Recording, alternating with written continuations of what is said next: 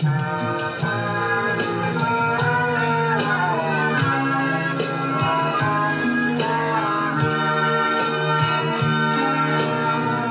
会很羞耻进入女女浴室。工厂里的那个种浴室就是没有池子，只有喷头，嗯，然后那个水基本上也不太能调节温度，我记得当时，所以会特别热，特别烫。就是你带着一个小男孩儿，我不知道当时会为什么会有这种感觉。就我母亲带着一个小男孩儿，其实是有很多女士给我的感觉，她们也不舒服，然后我也很不舒服。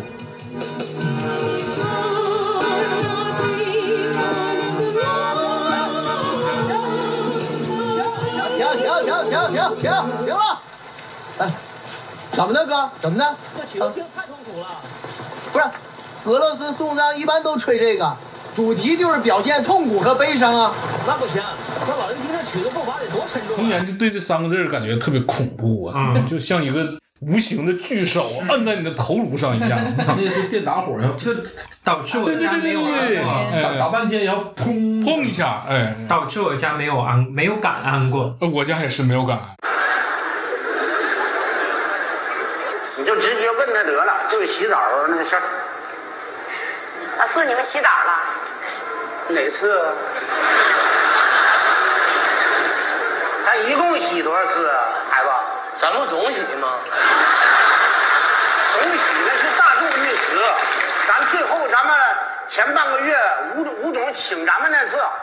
洗浴中心和这个浴池就是一套粗暴的语法，就你进去了，谁都得把你自己脱了，对吧？大家没有区别，赤裸相见啊。嗯然后我们一切的这个社交和谈论是在这个坦诚相见的基础上。嗯我的故乡，马路上灯火辉煌，紧握在车线上，永不说大家好，这里是 ABC Darien 初学者电台。这一期我们的录制的场所是在一家沈阳市西塔，就是一个朝鲜族餐厅。然后我们在这个包间里面，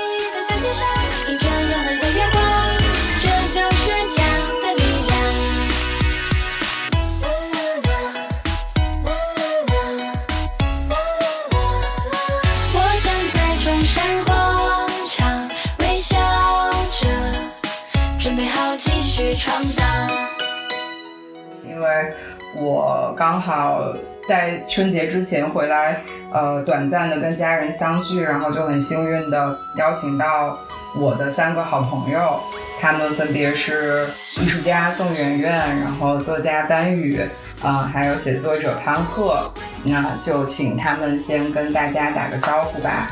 大家好，我是宋媛媛。大家好，我是班宇。你好，我是小潘。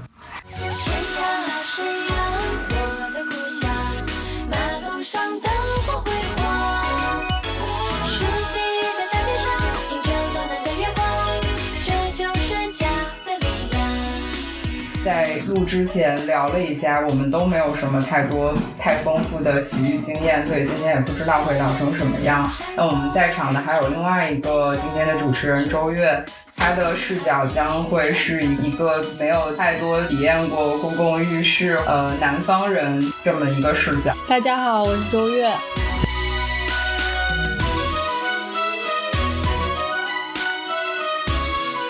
你最近一次啥时候去？可能一一周多之前吧？不是喜欢，就我有这个需求啊，就我有搓澡的需求。所以东北有不爱洗澡的人吗？有啊，我就属于不太愿意去洗浴中心。我感觉家长那一辈儿冬天的时候都不太爱洗澡，他们都在冬天就不太爱在家家里里洗澡。其实。有那种笼统的偏见，是觉得北方人不爱洗澡的。我我觉得这是一个巨大的，偏东北人见。太爱洗澡，太爱洗了，太爱洗就。嗯，嗯，我个人的经验，我出去住酒店，我就是至少每天要洗淋浴要洗两三个澡。嗯，你有点过分。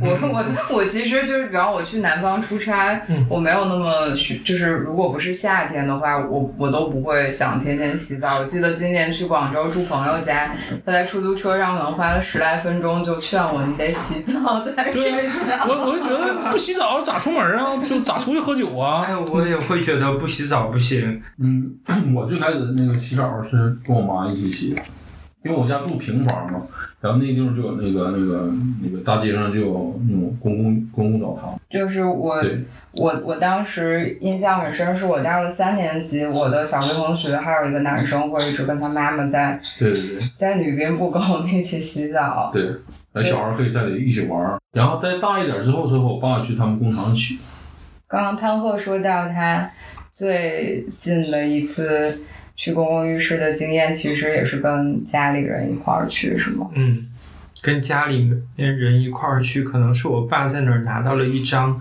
代金券吧，然后就去了一趟，大概是高考结束之后。所以最近都没有再去过了。谁最近一次去过？可能只有你了。就搞得我像一个洗浴之王一样。没有，就是我我最早的记忆其实是在工厂里。你们说没有性别意识，但是我当时性别意识感觉特别强烈。我那时候我觉得应该也就是三四岁吧，我会很羞耻进入女女浴室。工厂里的那个种浴室就是没有池子，只有喷头，嗯，然后那个水基本上也不太能调节温度。我记得当时就会特别热、特别烫。就是你带着一个小男孩儿，我不知道当时会为什么会有这种感觉。就我母亲带着一个小男孩儿，其实是有很多女士给我的感觉是她们也不舒服的，然后我也很不舒服。很多人在那个接着那个淋浴喷头下面是在洗衣服，这是我一个印象特别深刻的场景。拿了一个特别大的呃塑料盆，还不是木盆那种，塑料盆比较轻嘛，然后一点一点的就是打那个肥皂啊，然后洗衣服、搓洗衣服。然后我我只去过一次，然后我就拒绝再进入，我觉得事儿特别难堪啊，就是对别人也觉得很冒犯，我自己也觉得很很难为情啊，所以，然后等再去的话，可能就是在家附近的这种公共浴室，跟我父亲在一起。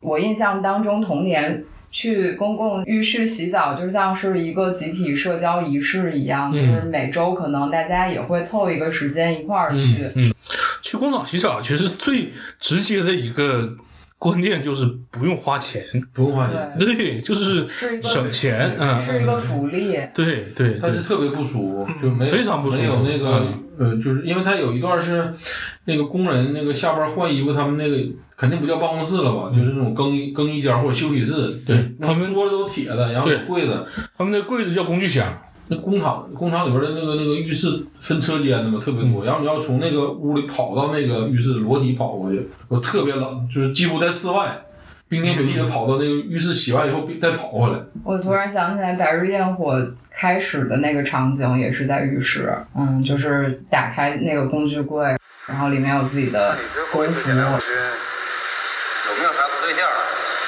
没有，就在这交班见，他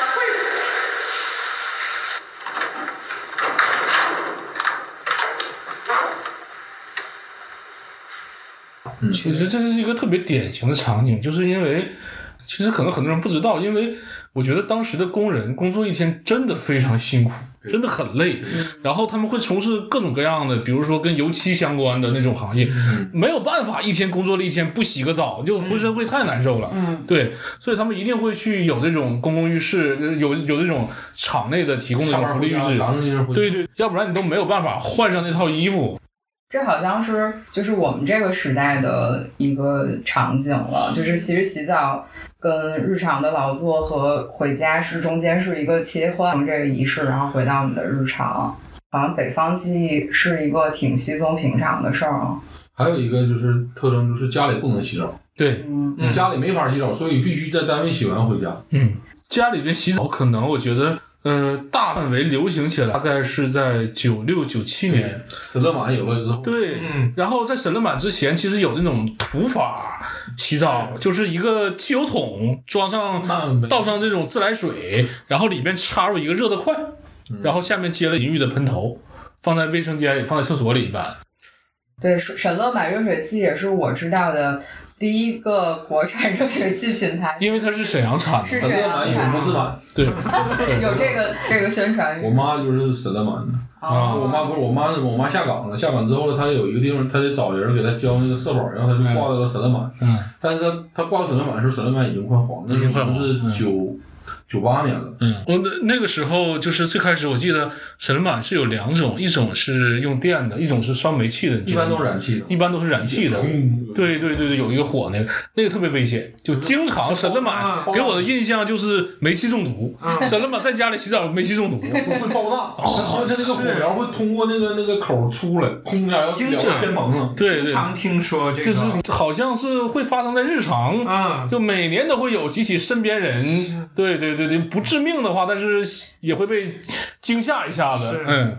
也有煤气中毒的。这我童年就对这三个字儿感觉特别恐怖啊，嗯 就像一个无形的巨手摁在你的头颅上一样。那是电打火，然后就导致我对对对家没有对对，安过，打半天，然后砰砰一下，哎，导致我家没有安，没有敢安过。呃我家也是没有敢。白宇说那个大大桶油漆桶里面插热得快，这个我又想起来一个电影是《小寡妇成仙记》，后面改了一个名字。北方苍茫一片是吧？对，嗯。那个里面有一个情节是，呃，有一个这个寡居的老头儿，然后他就是在户外，哦，在大桶里，在大桶里面洗澡，嗯后面就他就被忘了。嗯，这个是一个瘫痪的老头儿，但是因为本来也是有一个魔幻现实的一个背景的电影，嗯。然后这个老头儿奇迹般的在那个洗澡盆里面冻了个几天，然后他就可以嗯自己爬出来走路了。我刚刚听你们说的，反正我感觉我插不上嘴，因为就是感觉跟我的记忆可能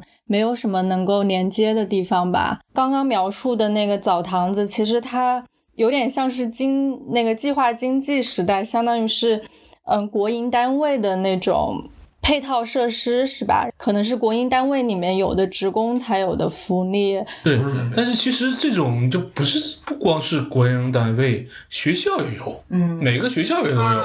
我经常看见我们这小学班主任老师，就是或者是科任老师提着一个浴筐，然后头发湿的回来讲课这样，对，经常会这样，因为他讲一堂课会沾很多粉笔灰什么的嘛，但小学的应该不开放给学生。那肯定不开放给学生，那是教师用的嘛。我嗯我们那个初中的时候，我们热饭盒那个锅炉房，嗯淋浴间上沈阳晚报了。就是沈阳市十八中学，然后那个什么教那个什么师生的那个锅炉房改成了给教工修了一间浴室，哎，我觉得就炫耀一下。这个很好，就是嗯锅炉房的给人感觉一种蒸汽浴、土耳其浴的感觉，放就大锅房对放饭盒，把那种改成浴室了，然后教工浴室，然后经营了一年，然后又改锅炉房，嗯，然后我们就说吃饭的时候有老师味儿。我们家那边就是下岗之前，我可能那时候才刚出生几岁吧。那个时候爸妈的单位也是也是有这种公共浴室。我当时接触到的澡堂，它其实就是跟单位绑定在一起的嘛。我对公共浴室的第一次，嗯，就可能除了小时候被被家长带过去洗，就是家长我妈洗我，变成我自己去洗澡堂，就其实是两千后去沈飞的澡堂子，那是我第一次自己走进去，我印象特别深刻，就是一个像蒸塔蒸笼一样，其实还挺像日本的澡堂那种。成年之后。我觉得很很多人已经不会再选择去公共浴室了。其实包括直到近几年，公共浴池变成一种消费，大家才又有一点好像重新去、去公共浴池。对我来说，这个其实分季节，就是没有说，呃，一段时间就不去，一段时间去，就是大家在两千年后可能默认就是夏天不需要，每天在家冲一下就可以了，但冬天还是会去几次。呃，公共浴室，尤其是花钱花钱去花钱去搓个澡啊，然后尤其是年前会去理个发呀，顺便这样就还是这样。就冬天在家里，他觉得洗澡还不那么方便嘛，毕竟室内温度也不算高，有的时候。嗯嗯。那你们就是记忆中什么时候就是就是沈阳开始出现更偏向于这种休闲或者说社交娱乐空间的这种？有点像洗洗浴中心吧。九十年代其实就有了，九十年代晚期就开始，那个时候有，应该是有，但是那没关注过。而且那个时候的装修，九十年代末那个装修，跟今天很多地方如出一辙，嗯都是一套装修理念，埃及、希腊文化，那就那种感觉。对对对对对对对。然后后面就是花样翻新，变成一个甚至有一点生活方式的东西，好像确实是。近几年才开，近几年才开始有。嗯，你知道这种这种方式的升起，跟泡儿那个软色情业的那个消消亡，它是此消彼长的一个过程。嗯对，尤其可能对于南方人来说，哎，走去洗澡啊，大家会就是觉得你这句话别有深意。在北方也是也一样的，也一样对就两千年初就是这样子嘛，就对。嗯，红浪漫休闲洗浴桑拿中心消费金额一万两千零七块钱。你洗澡去了？那你们有听过什么就是澡堂子里面的那种译文，甚至一些笑话吗？这很少有笑话，都很严肃的地方都是。洗浴中心和这个浴池就是一套粗暴的语法，就你进去了，谁都得把你自己脱了，对吧？大家没有区别，赤裸相见啊。嗯然后我们一切的这个社交和谈论是在这个坦诚相见的基础之上。嗯，对，但现在洗浴中心也那个承包了这种旅店住酒店的这种功能，嗯因为一般有很多人出差，然后他们就选择不订旅店，就是出来应酬，然后吃完饭之后就找一个那种洗浴中心洗个澡，然后睡一觉嗯睡一觉，然后那种包间儿几乎和那种好像比快捷酒店舒服吧。嗯，然后价格也不贵，只要洗浴中心它是一个特别便宜的地方。对，你一家，比如一家四口人，比如一家三口带老两个老人五口人的话，你要在外玩一天的话，在洗浴中心是最便宜的、最划算的。很多人出差的时候不订酒店，然后后半夜如果要是对就直接去洗浴中心大堂睡一晚，对，因为他们就觉得睡眠不受影响那种，就完全可以在大厅里，而且睡眠受影响，特别好的影响，嗯，会睡得特别香。是我我是不行的，不会有人打鼾吗？都会啊，会啊。你在休息大厅就是有人打鼾，但是你有那种包间儿啊，你可以住住住那种单间儿，哦，我忽然想起来一个事情，就是有一次我在哈尔滨出门儿，然后那个地方应该是一个很大的当地的一个一个洗浴中心，但它楼上就有客房有包房，对，然后我就洗完澡了之后，好像就去包房休息，这包房休息这一宿我都没有睡好，为什么呢？因为隔壁包房还是楼上楼下我不清楚，就一宿都在打麻将。嗯我觉得大家可能很多人都把它变成一个打牌的场所了，嗯嗯。嗯，其实洗浴中心嗯这个名词里面只有洗浴，但是这个洗浴中心里面包含的项目内容实在是太多了，就是从从搓麻将到看电影嗯到那个亲子活动，包房里面就会自备那个自动麻将机，嗯嗯，反正就是那个也充满了一种想象嘛，就是比如说我俩你从南方来，我们从来都不熟嘛，在在沈阳你第一次来，我请你吃一个好吃的，然后晚上俩坦诚相见一下，然后第二天再聊什么买卖，感觉就是 瞬间那个社交那个那个深度就深了一层。对，就我我仿佛掌握了你的什么把柄，也不是，就是那 俩人，你说得多熟才能那个那个光不出溜的在一起聊一会儿，所以这个也也也是一个比较好玩的。但是就是可能对于南方人来说，这一点是最难的，去想象这个就是身体要在大庭广众下被看到，甚至特别是还要如果还要体验搓澡的话，其实对大部分南方人来说特别的困难，就是需要跨过一个很大的心理障碍。所以我们沈阳人就很很优雅，就从来不会强迫你去洗浴中心，都是等你主动来。你说我想去洗浴中心，那我可以带你去啊啊。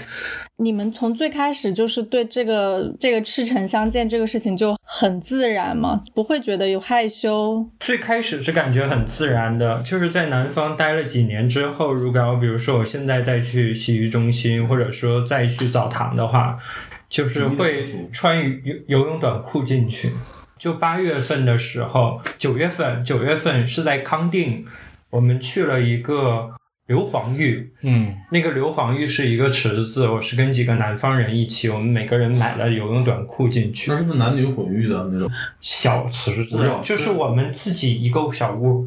哦，嗯那那种的都穿，那种是温泉，那不不是那个，那跟洗浴中心不一样是吗？这不分男宾女宾吗？不是，就随便进的那样。不是，是我们就是我们几个认识的人进一个池子，进一个屋子，没有。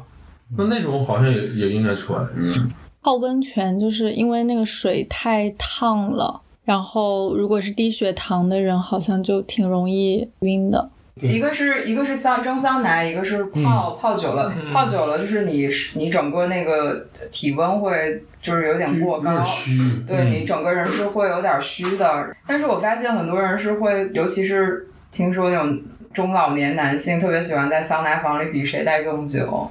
对或者是证证明自己身体更好。泡池子也是，泡那个更热水的，有一个什么对对对对四十度的那个，四十度是最最不是最低的，一般他们会四十二、四十五那个算比较高的。对，就四十多度那个小小池子里有一个单独的，嗯，然后还有个凉水池，要从那个热的出来，马上进凉的里。你就像过面条一样。对对对，那个那个我在工厂里玩过，就是那个室外的那种温泉，然后在一个特别热的池里，然后马上到那个凉的游泳池里游两圈，再回到热的里。这个芬兰月和好像是这样。就说那个对心脏特别好吗。对，我之前看那个日本的综艺节目，然后他们就是有那种老人老人家特别喜欢泡非常高温的温泉，可能都是六十几度的吧，五六十度，就是那种真的是你进去会觉得很烫的，但他们就可以很自然的在里面泡温泉。那，泡池旁边一般会立一个牌子，就是高温泡池，就是说，嗯有心脑血管疾病和高血压者尽量这样不要进入。嗯，我其实是洗浴的初体验者，应该是十一月份还是十二月份的时候第一次去的，就是这种公共的洗浴中心。也是我男朋友，他一直非常非常的安利我。他作为一个南方人，但是他非常的迷恋东北的这种搓澡、洗浴，就是说了一堆自己出来之后就是焕然一新啊之类的这种感受吧。我最搞笑的是第一次去的时候，洗完然后搓完，然后我就直接穿上衣服我就出来了，相当于我完全错过了这个休闲大厅。然后他就是说错过了一个。洗浴中心里面很很重要的一个流程吧。对，其实整个体验过程是先把你自己弄干净，冲澡，然后搓澡，体验完这一套了之后，然后有泡的环节，还有一个蒸的环节。但之后就是你都干干净净的，就会走到休闲大厅，然后再去体现剩下的可能是洗洗浴中心剩下二分之一，你就刚好错过了。对，但是我对那个也没有什么期望。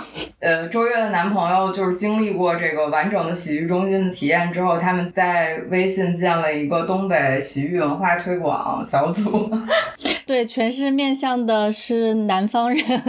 洗澡文化如果往前往往前追溯的话，我觉得可能也不是北方特有的。我记得第一回在南方洗澡的时候，当然也不算南方了，就是中部在武汉洗澡的时候，进到当时大学第一年被分配的宿舍里面，一看里面为什么有淋浴头，但是呢没有热水器。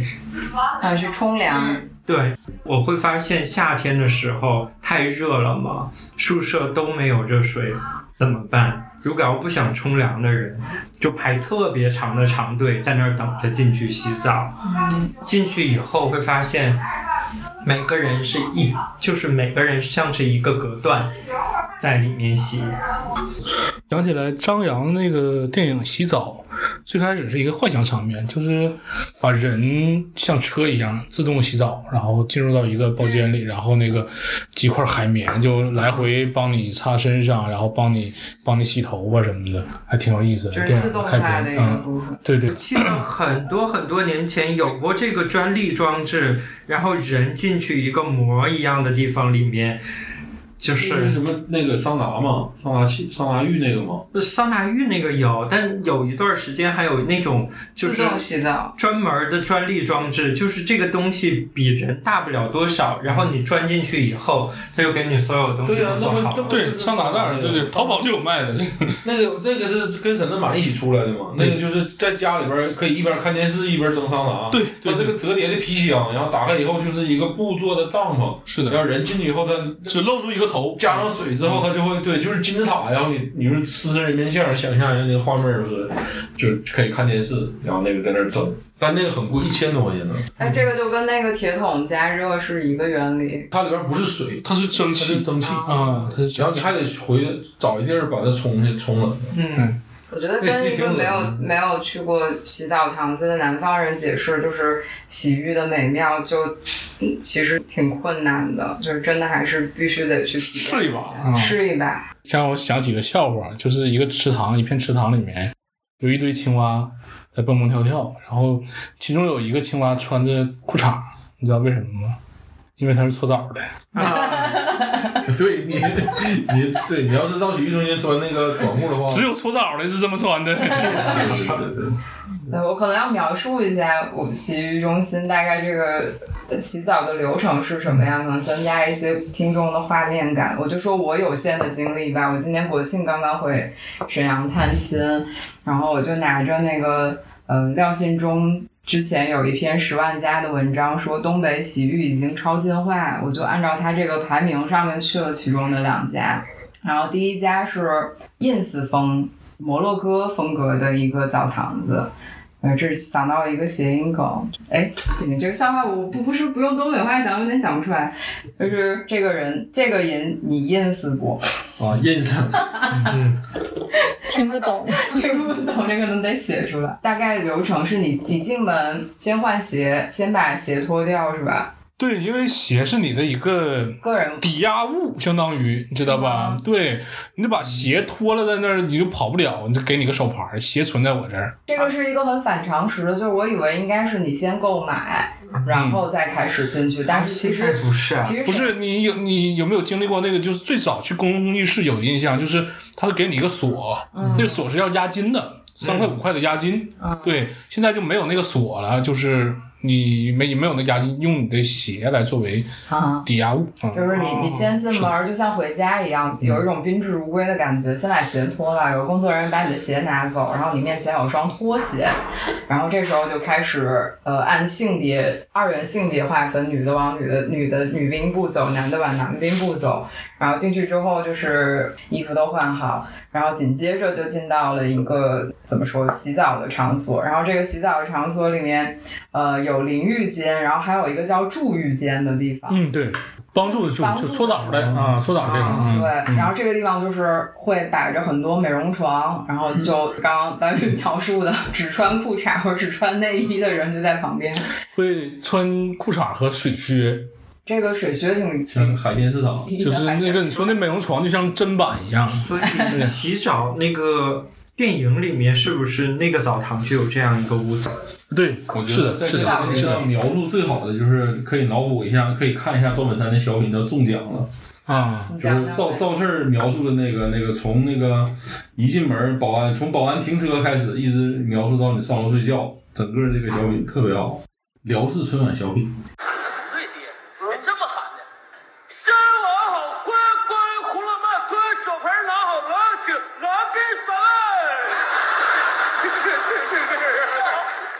那个里边也说到了一个问题，就是实际上农村是没有这种洗浴环境的。那个他爸就跟那个老老老五说嘛，说就爸以后花点钱让你上洗浴中心当保安。这完他们描述那种就是王母娘娘蟠桃宴，就是 这里边太好了，实在是。天天，就我长这样，那浴池那门呐都老尊重我了。我往那一站，那浴池那门自动歘就开了。我我差不多有这种感觉，因为就是有各种温度、各种颜色的泡池，对，然后甚至里面连牙刷和洗洗面奶都给你准备好了。肯定的，肯定的。就是所有的东西，就是你你你在里面就可以不需要考虑什么身外之物，是直接在这儿享受所有的。特别放松，就是让你焕然一新，出去之后，就是出门之后可以直接去相亲那种感觉，溜光水滑。高中的时候，我们住校，我们正好宿舍的楼上，我们发现它有个浴池，但那个浴池是关着，不是给我们洗的，那是国际部，是给来的，就是交了比我们贵十倍价钱学费的人洗的。上去发现那个有澡堂之后，我们就把各种方式把那个锁给撬开了，然后把锁眼儿里面塞上锯末子，让它再也没法关。睡不着啊，我们去洗澡去。过两个小时我们去洗澡占去。领洗澡对是是那你有特别洗冤家那个。啊，那不有啊，一直是永远都有热水的，就是白占便宜的这种洗澡，大家就会两个小时就想洗一回，两个小时就想洗一回。集体主义时代留下来的习惯，但是小时候多洗多脏，多洗多占。对呀、小时候冬天去去那种澡堂洗澡就特别不愿意去嘛，因为那个嗯穿特别多，然后对尤其洗完了身上还没干，然后往上套套棉衣，会很涩特别难受，然后出来还还冻脸，就嗯，特别不爱去。我就是去集体浴室有一个印象，就特别容易晕糖。我觉得这词儿可能在南方都没有听过。是，就是缺氧啊。缺氧，因为太热了，然后就经常就是那种从洗洗澡堂子冲出来，先灌一个凉凉的矿泉水儿，嗯，得稍微缓一缓才能出那个门儿。这个在两千年、两千零几年的沈阳摇滚乐现场也是这样，经常有人会晕，就是因为空间太小，挤的人太多。嗯。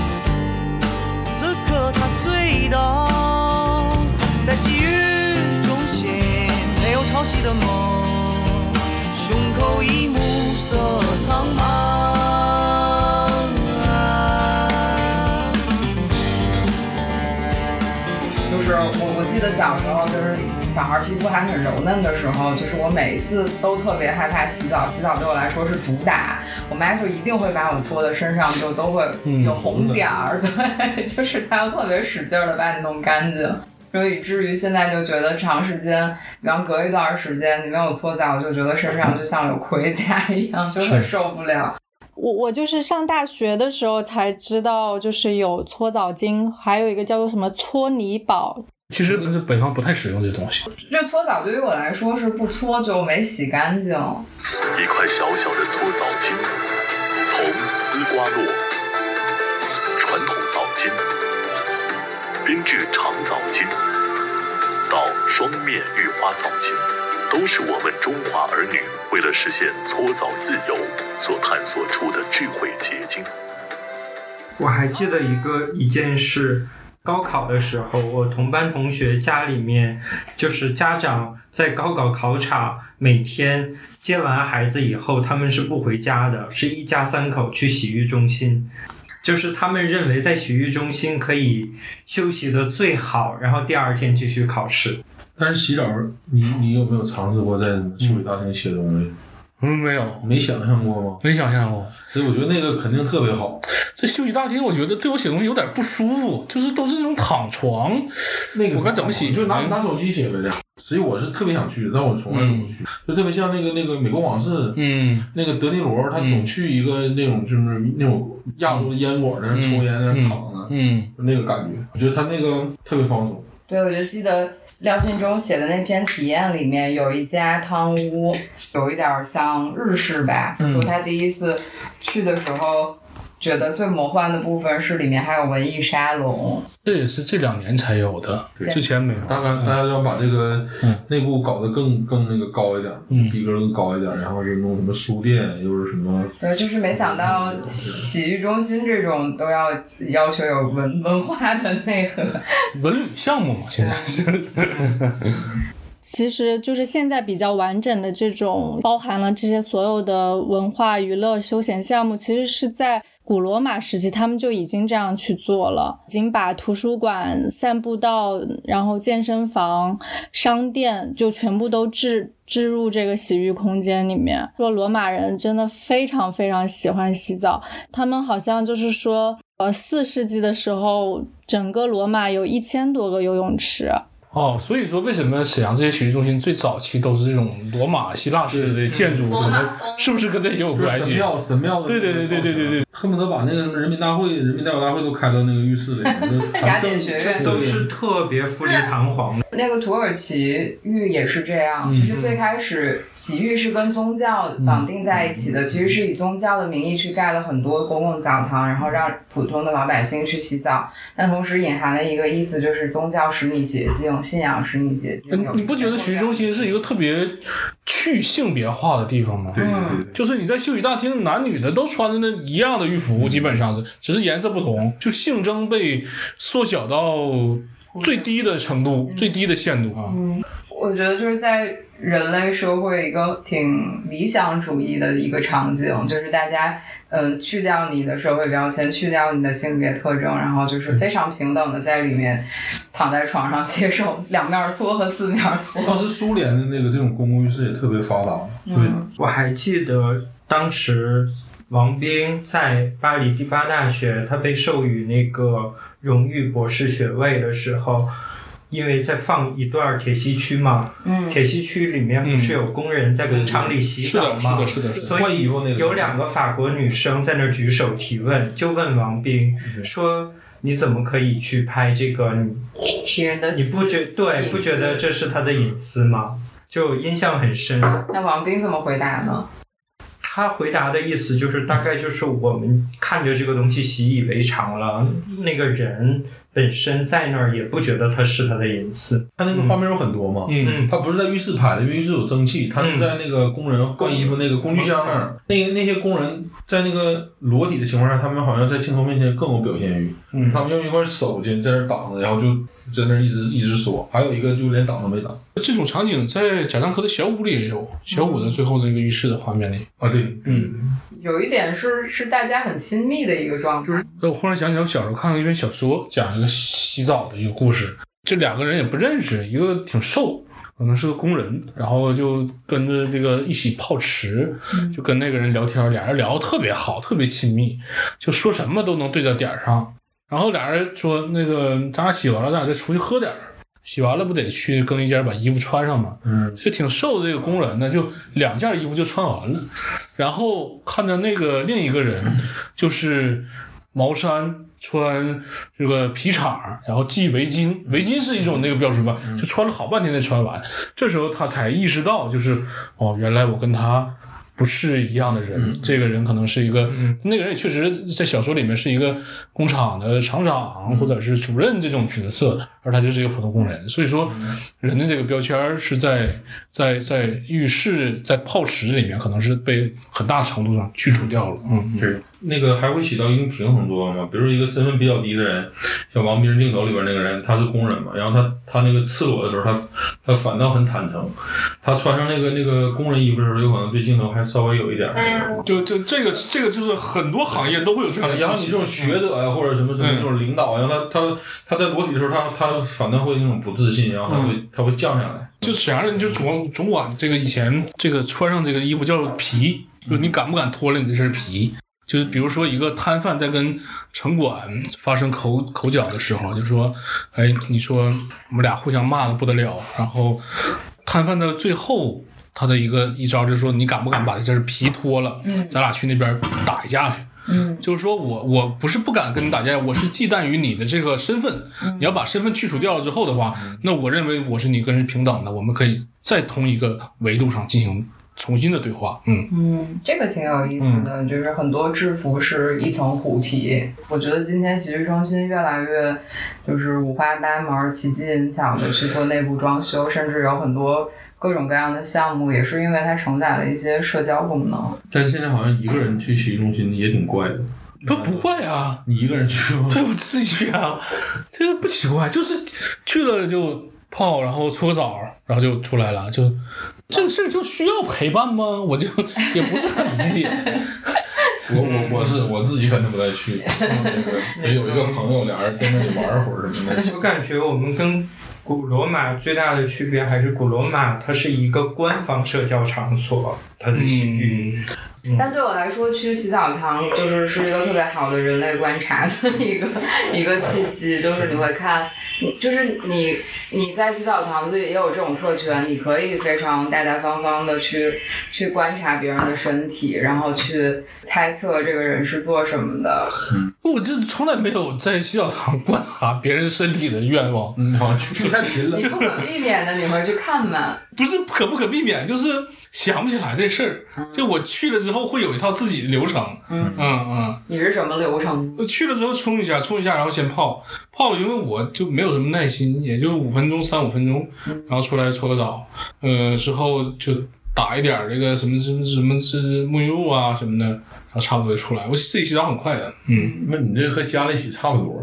嗯，那有人给搓澡吗？主要是奔搓澡去的。我从来不搓澡，我们小时候都是几个同学，啊，小时候我们也是这样的，就是就我永远都是我们仨一起去，然后我们家门口有一个那种私人的大众浴室，就永远都我们仨互相搓，对，洗澡特别也能开心。反映出来不同人的性格对，我。们就是亲情，就是友谊友谊嘛，咱们三个人就是每个星期洗一次，对我们我小时候也是那样三块钱就那种。这三块钱，三块就楼下那个时候还可以买帘票、早票。我说就两千零五年了，对啊。我们还一起，后来我们就分开，都不在一一块儿居住了，所以就就。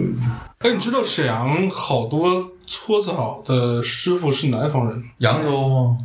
就是江苏、扬州嗯江苏，然后扬州肯定我还没有遇到过，但是我会遇到过，比如说什么对，而且就是相当于洗澡这件事是有南北派之分的，南派就是扬州，而且扬州好像还是什么非遗，皮包水和皮包水包皮嘛，嗯，这怎么讲？皮包水，水包皮。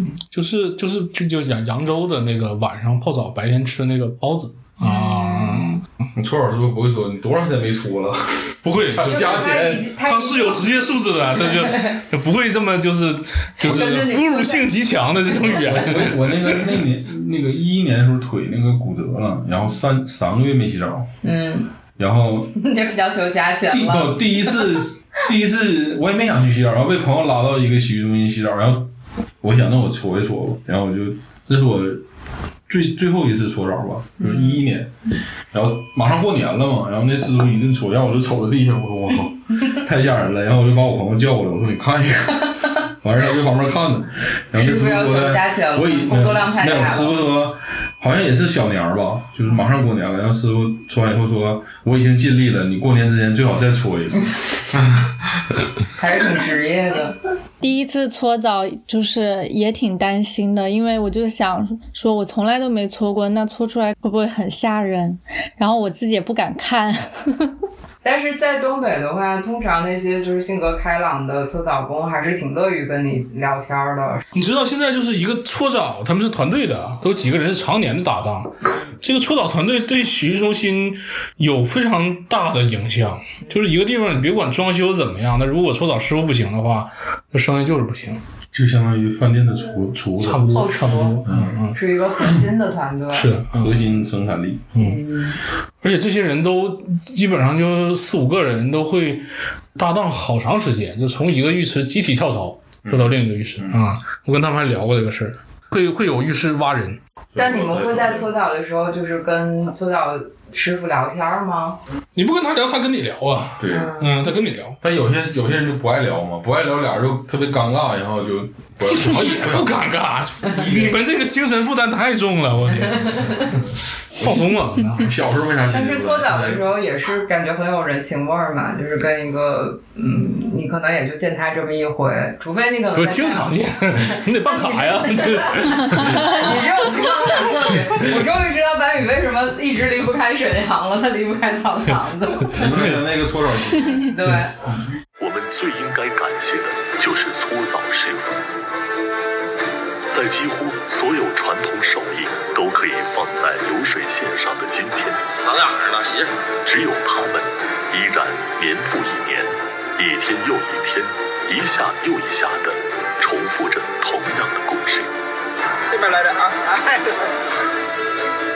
沐浴是我们民族及精华、灌理论、拔新高的中华养生法，是我们文化自信的来源。搓澡跟做人一样，讲究分寸。是我们屹立于世界民族之林的骄傲。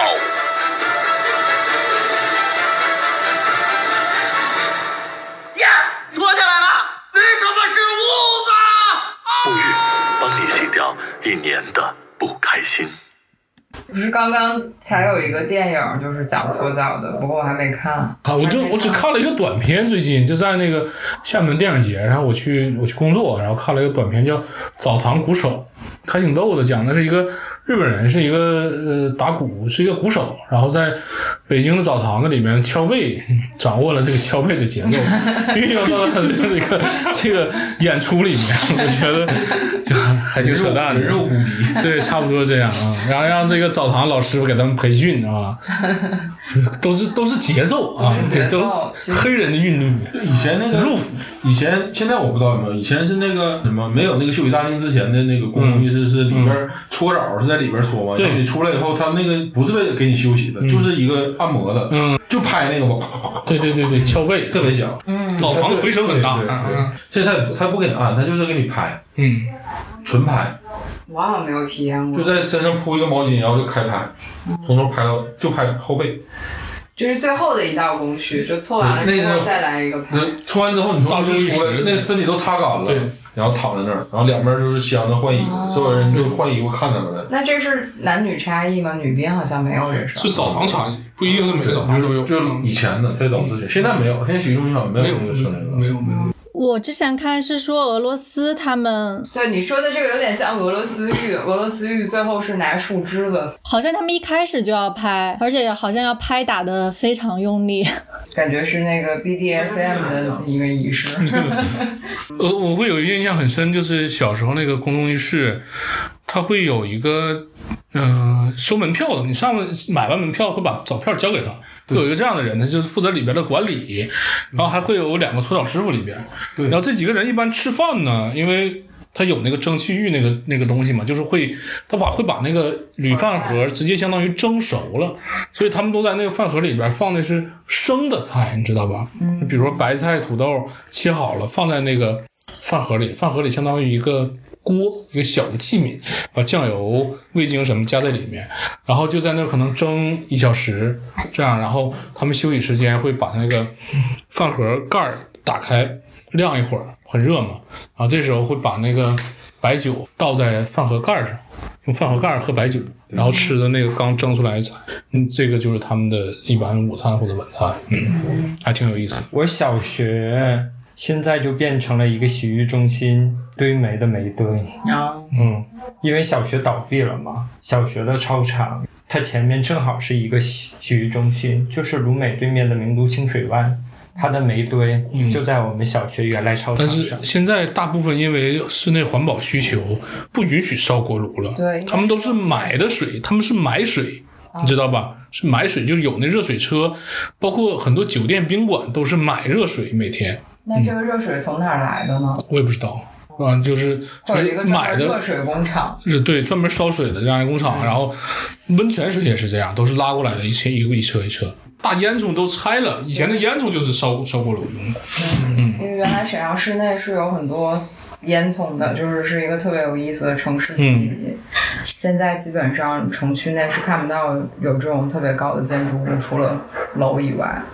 比以前少了，比以前少就以前有工厂什么的。现在是集体的嘛，现在这个热网铺的特别特别多了。现在都是大烟囱了，小烟囱没了。对，没有了，而且排放的也特别干净。但小烟囱特别难拆，就是拆小烟囱的成本特别高，嗯所以很多小烟囱不排烟了，但是还是没有拆。对，以前有的工厂，它的烟囱是不光是烧煤的，它还会做点儿这工厂的这个这个制品都需要烟囱的加热，嗯，后来就都拆掉了这些。现在想说说热饭盒，想起来我们小的时候，每个班级前面会有一个铁筐，嗯，大家早晨把饭盒都把饭盒放到铁筐里，然后每天有两个值日生提着这个铁筐送到锅炉房去，中午取回来中午取回来，哎，这个你上学也带过？有有有，嗯这个记忆挺有意思的。特逗是竟然是有人负责送回去，啊，值日的嘛，值日的值日生嘛，我觉得不管是铁筐还是澡筐，就这种已经消失的，就是这种东西都种想想都是一个生活仪式感。它好像只有那一个用处，用干不了别的事儿它没。有别的用处，它用来造出来，就是因为你得拎着一些自己的家务事儿去澡堂。拎个澡筐就好像拎个爱马仕，甚至 现在去洗澡的很少能看见马路上拎的那种澡筐的人。呃也有也有，但很少。社区的澡堂可能呃，对对，去洗浴中心一般都都。其实现在还是分两种，就是大众洗浴和洗浴中心。对，大众洗浴就门票可能就十块、十五块钱，嗯，里面搓澡可能也就十五块钱左右，所以它的名字就是叫大众洗浴，就叫必须得有大众洗浴四个字儿，别的什么对大众什么什么。哎，对对对对对对。但现在还有就是，现在普遍老百姓家里都能洗澡，就没有那种家庭不能洗澡的，所以就是基本上夏天，嗯，这种大众浴池就就生生意就不太好。而且大众浴池一定要便宜，如果贵一点的话，那我就不如搁家里洗。十块十五块就这样，那啥门票。大众浴池就是满足一个搓澡需求。大众浴池也有休息大厅，也有也有休息大厅，现在也有，就是也很好，也是比那些简陋一点儿啊啊啊，就装修没有那些好，也有平民泡享受也有泡池什么都有啊。因为小时候我们都去大众浴池。你知道最爽的就是以前去大众洗浴的瞬间是啥吗？嗯，就洗完了之后出来喝一瓶汽水，这 个特别美妙。比方说古代，呃，比方有官汤只供国家公务员，嗯，是有很多这种交际层面或者商务洽谈层面的东西，确实是有。以前可能除了这种大众浴池，小时候的这种集体洗澡堂子，觉得好像那种比较。规模化的、比较奢侈的，都是大人才去的，就是要有点事情才去的，嗯，就不会像现在这么普及或者是平民化了。对，还有一种可能就是东北冬天实在是太太无聊了，就没有什么可以招待你。在在洗浴中心，咱们可以就是。就是一个人造气候，就可以呃，在这个空间里完成一切可以那个那个放松的事儿。因为说你想冬天带别人逛也逛不了多长时间，外面实在是太冷了。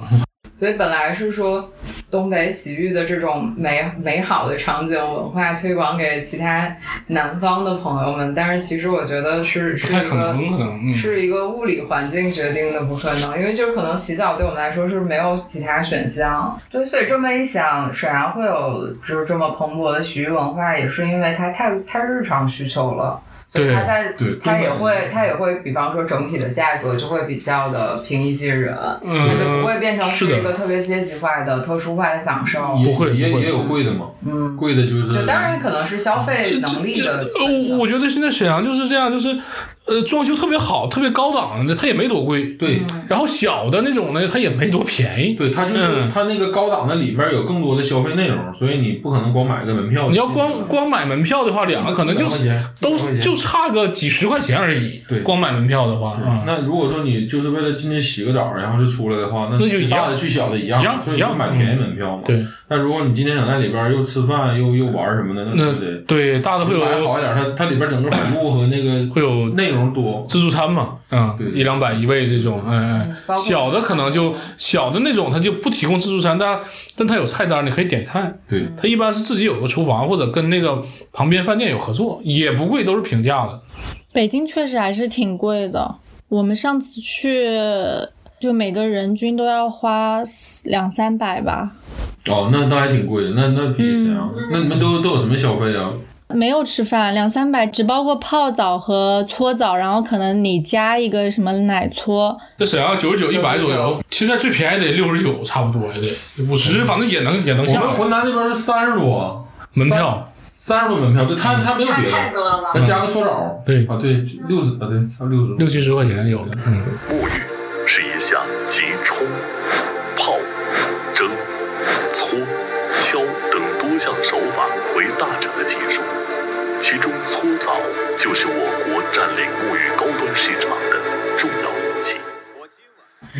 如果沐浴文化是一个文化的话，它到底是什么？就是它它这种这种形态文化形态的特殊性。我觉得，我觉得在以前的话，比如在两千零五年之前那种大众洗浴，还没有那么多那种高级的洗浴中心之前，我觉得有一个洗浴文化嘛，在这种这种生活条件的不足底下洗洗澡的时候，我觉得还是一种所谓的洗浴文化。到现在的时候，我觉得就已经变成一种亚文化了。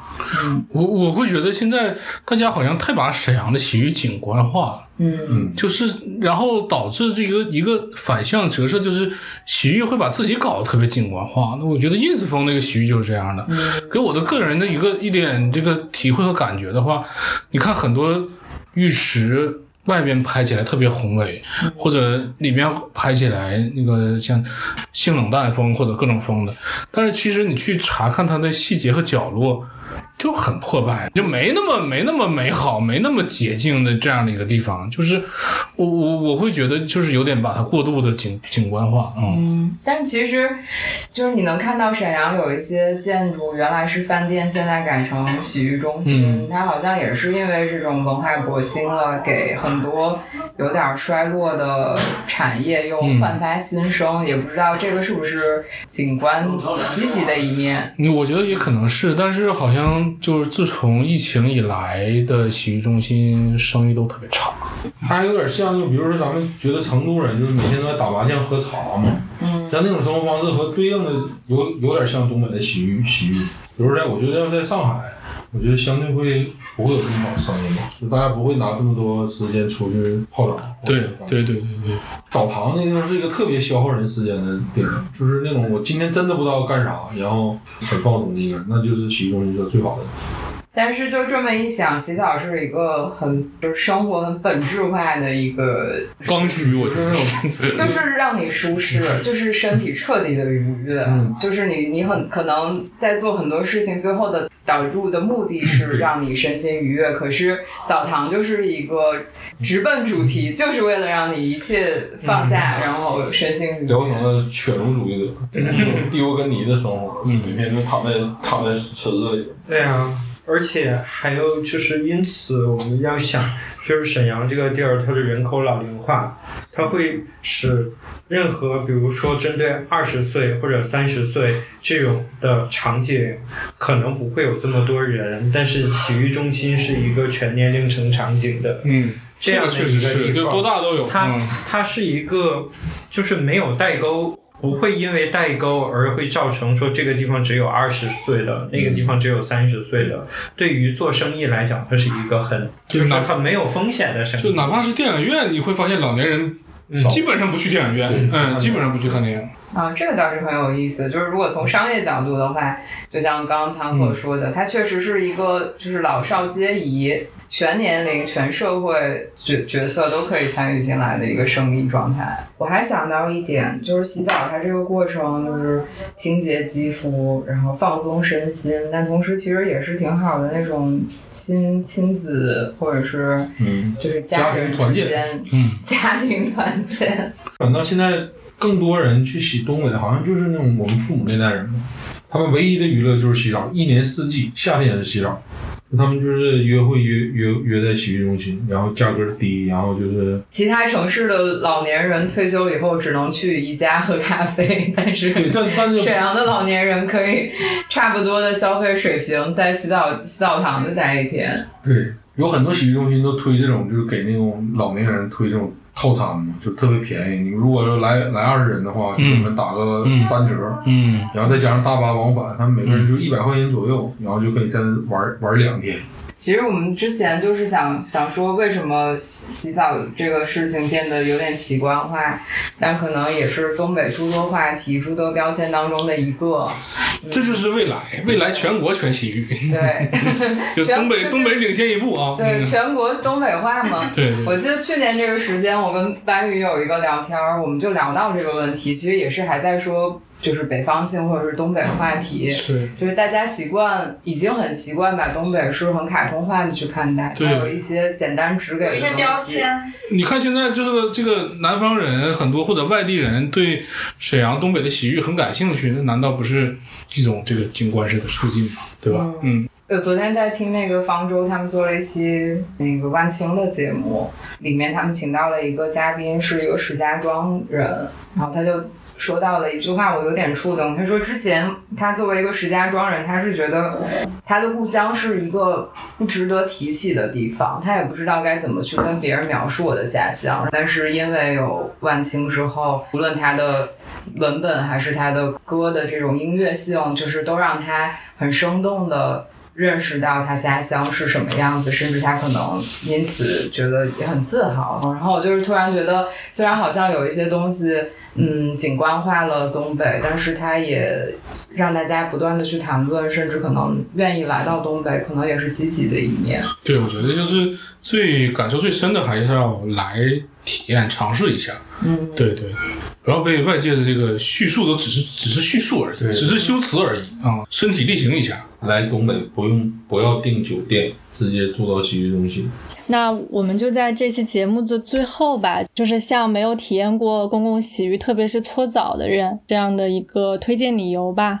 我觉得我不推荐大家，就是大家真正有需求、身心灵有需求的时候，就浴池大门向你常打开，搓澡师傅哎就在那儿恭敬的等候着你的到来。你有需求了，你你自然就会去啊。我没有什么特别的推荐理由嗯。嗯，那我那我我还是有一点推荐吧，我觉得来东北洗浴一定要要在最冷的时候来，冬天来，感受一下这种在里边玩二十四小时，然后不开酒店，然后自在里边住一宿，然后再感感受一下东北的冬天。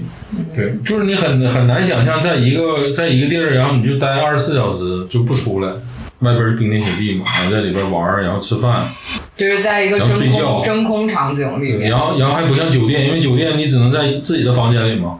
嗯，看见有那种同学聚会、家庭聚会、团建，对东北的洗澡堂不会像日本一样，因为你有呃纹身不会让进。不会，没纹身不好意思进，我不太好意思啊。谈喝呢？我没有搓过澡哎，你从来都没有体验过搓澡没有搓过，自己也没有跟大家聊完，你会想要去洗澡堂体验一下吗？就是想体验其他的，但搓澡这个还是没有办法愉悦？让让我通过疼来愉悦的话，我觉得那你我不觉得疼，不疼，我不觉得疼。而且我觉得我在搓澡那个过程当中最美妙的体验就是它让我翻身儿，嗯然后我就其实当时已经进入一种非常放松的冥想状态，然后你躺在这个床上，他比方说腿蜷起来，你把手抬起来，我就觉得当时我摆的那个造型就像壁画，埃及艳后，就 像就是 感觉我是一个正面绿，你知道吗？就感觉我特别像那个特别古典啊。古典绘画当中的人的状态，然后就是被一个陌生人在支配的一个状态，就是突然好像天人合一。就东北话里面有一个东西叫胰子，嗯嗯，就是是肥肥皂嘛。我我原来以为这个是满语还是什么？不是满语吗其实不是。哦管肥皂叫胰子，我原来以为是东北才这样叫，但其实是历史上，因为最早的肥皂是用猪的胰腺，对啊，叫姨子。猪的胰腺磨月字旁成粉，嗯对，然后加上一些豆粉之类的，然后就是用来做做清洁，所以就是流传下来叫叫胰子，。对，嗯，现在咱们都不说胰子了，南方应该也不叫胰子吧？嗯，没听过。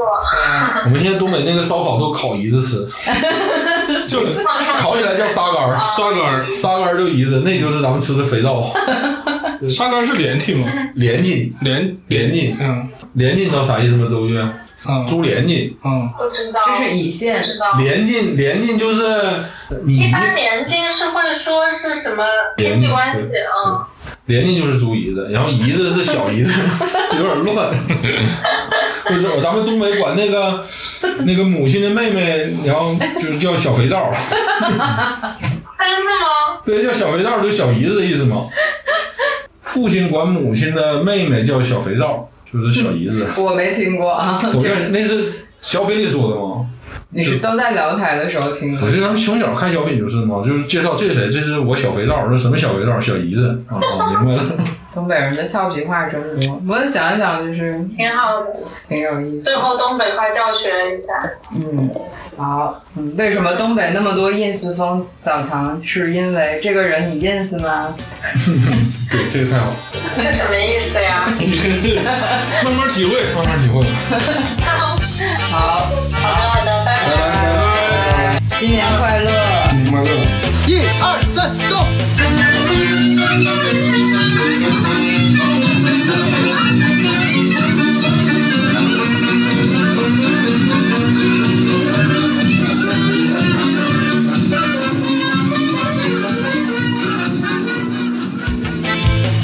！Били нас потяжка и по-честному Били снайперы, тошный висок летела судьба неизвестная Мимо каждого наискосок Лишь луна нам светила приветливо Да ветла нам была по пути. Лишь из магнитофона кассетного Пела девочка нам о любви. Да, я остался живой Да, я сумел пройти. Да, я приехал домой остался живой Да, я сумел пройти. Да, я приехал домой